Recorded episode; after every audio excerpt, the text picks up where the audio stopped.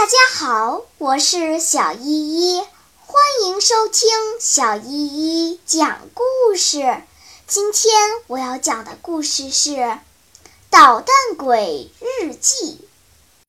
这样，我的动物园就建成了。我开始对他们讲解起来：“女士们、先生们，这只四条腿的、浑身有一条一条斑纹的是斑马。”它是一种奇怪的野兽，像马却不是马，提起腿来时像驴子，但又不是驴子。它生活在非洲的草原上。那么旁边的呢？昂吉奥利诺问道。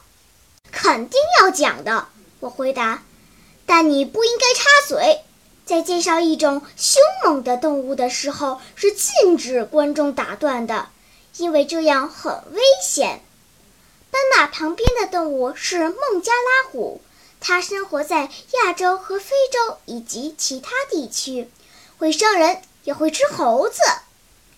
我刚讲到这儿，就听到比埃特利诺的哭声，原来是绑它的绳子松开了，它被吊在那儿，真的像一只猴子。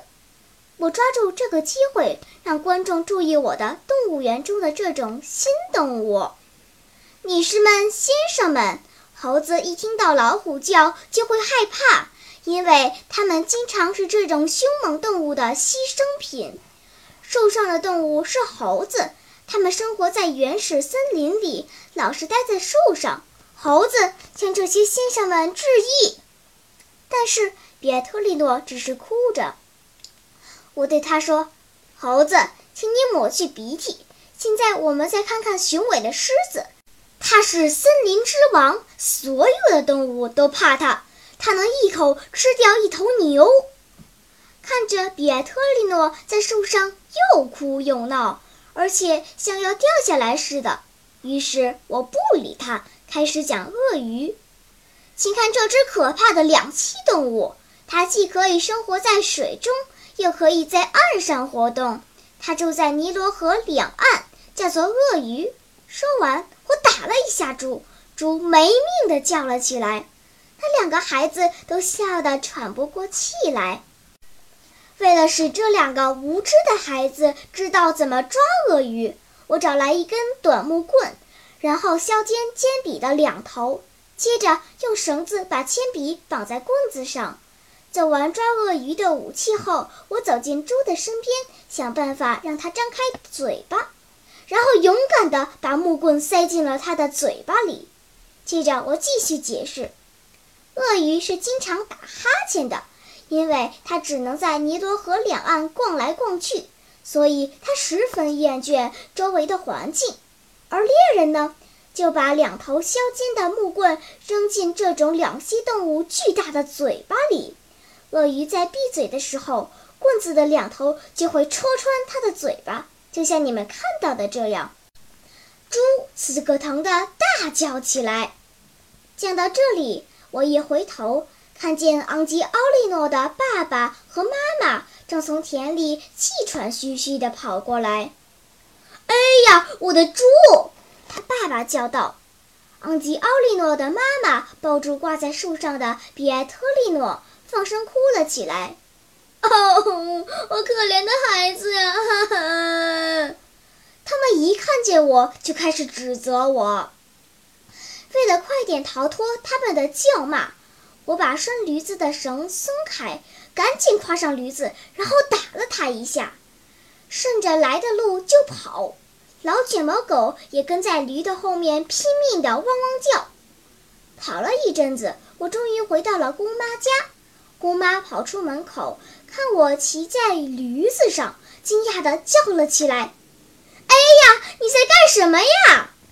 突然，他看见了浑身红漆的比昂基诺，吓得朝后退了一步，好像见到了真的狮子一样。但是他马上就明白过来了，叹着气说：“哎呦，我的比昂基诺，亲爱的比昂基诺，你怎么变成了这样？”哼！肯定是你这个流氓干的！我一见他火冒三丈，马上就跳下驴子，飞快地跑进了家门。你就等着你爸爸来把你接走吧。”贝蒂娜姑妈说着，把外面的门给锁上了。过了一会儿，我听见比埃特利诺的妈妈也来到了姑妈家。她向姑妈讲了我刚才干的事，但把每件事都夸大了。他说猪嘴被捅出了血，比埃特利诺被弄得非常可怜，等等。也就是说，我要对这些事情的后果全部负责任。他不断地唠叨着：“你想一下，你想一下，好不好？”如果比埃特利诺从树上掉下来，那是多么可怕呀！你想一下好不好？不久，爸爸就来到姑妈家了。贝蒂娜姑妈从头到尾给他讲述了一遍我做的事情。我用脚踢着门，大声地叫着：“放我出去！我要见爸爸！”贝蒂娜姑妈把我从屋子里放了出来。我向爸爸跑去。这时我很激动。爸爸对我说：“坏东西，你就不想想你做的事让人多心急？”贝蒂娜姑妈骂道：“你看看他把比昂基成什么样子了！”爸爸看着满身是红漆的狗，笑着说：“真是有意思啊，哈哈！狗身上的漆洗都洗不掉，我可怜的比昂基诺啊！有什么关系呢？”我嘟囔着说。从今以后叫他小红狗不就行了吗？你说什么？贝蒂娜姑妈尖声叫了起来。我究竟怎么了？我是拔起了龙胆草，但我并不知道它是菲尔蒂纳多先生送给你的生日礼物，也不知道上面附着着他的灵魂呐。住嘴！贝蒂娜姑妈打断我的话：“你走吧，今后再也不要跨进我的家门。”别说了。爸爸厉声喝止我，但我发现他的嘴角含着笑意。坐在火车上时，我把火车上的遭遇，还有他们让我赔玻璃的事，全告诉了爸爸。晚上，一大群人都在车站等着我，他们都是特意来车站迎接我的。我觉得自己好像一个凯旋归来的军人一样，我很高兴。另外一件事也使我很高兴。